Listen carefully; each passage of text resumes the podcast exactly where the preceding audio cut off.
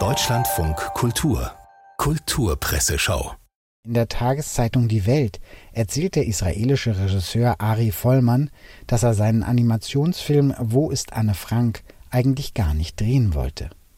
Doch als ich meiner Mutter, die Holocaust-Überlebende ist, von dem Angebot erzählte, meinte sie, sie würde am nächsten Tag sterben. Aber wenn ich den Film drehen würde, dann versprach sie mir, sie würde bis zur Premiere durchhalten. Ich hatte dann die Befürchtung, sie würde am Tag der Uraufführung im Jahr 2021 von uns gehen, aber sie hat bis jetzt durchgehalten, inzwischen ist sie 100. Im Interview wird über alles Mögliche gesprochen, nur nicht über den jetzt anlaufenden Anne Frank-Film, und so nennt der Regisseur als wichtigste Holocaust-Filme etwa Der Pianist von Roman Polanski und die Dokumentation Shoah von Claude Lanzmann.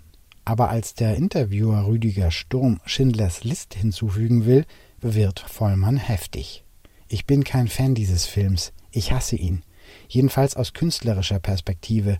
Ich weiß gar nicht, wo ich da anfangen soll. Bei den Zeitlupeneinstellungen, der Darstellung der Lager. Aber dann findet er doch noch ein paar lobende Worte für Steven Spielbergs Film. Ich will nicht bestreiten, dass das einer der wichtigsten Filme ist, die je gedreht wurden, denn er hat den Holocaust einem Publikum vermittelt, das sich ansonsten nie dafür interessiert hätte.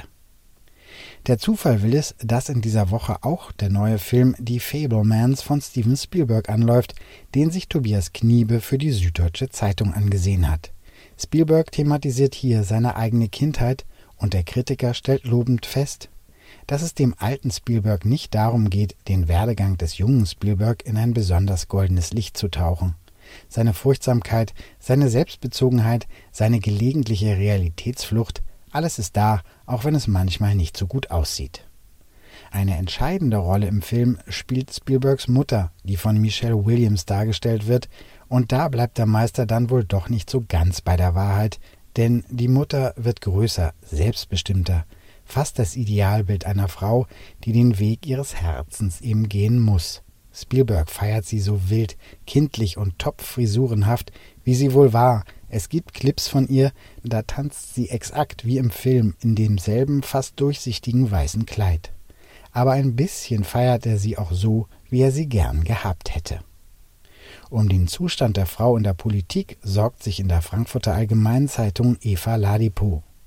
Nach einer Studie der Universität Princeton werden Frauen in öffentlichen Ämtern dreimal so häufig belästigt wie Männer.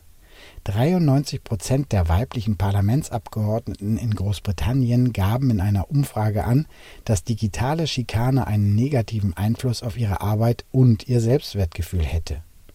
Warum das so ist, will der FAZ-Autorin nicht so richtig einleuchten.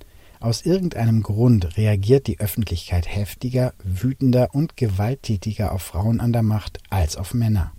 Und damit ist nicht nur das männliche Publikum gemeint, wie der Twitter-Angriff auf die amerikanische Vizepräsidentin Kamala Harris zeigt. Es war eine berühmte Journalistin, die sie öffentlich bezichtigte, sich nach oben geschlafen zu haben. Doch am Internationalen Frauentag will Eva Ladipo ihre Leserinnen und Leser nicht ohne Hoffnung aus der Zeitungslektüre entlassen.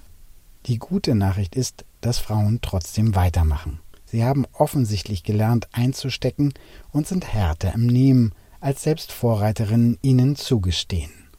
In der Welt wurden zum Weltfrauentag verschiedene Frauen gefragt, was Mut sei, und die Schriftstellerin Mirna Funk antwortet Mut braucht man immer dann, wenn man gegen sich selber kämpfen muss, gegen tiefe Ängste, falsche Glaubenssätze, den Wunsch zu gefallen, die Sorge, Familie und Freunde zu verlieren.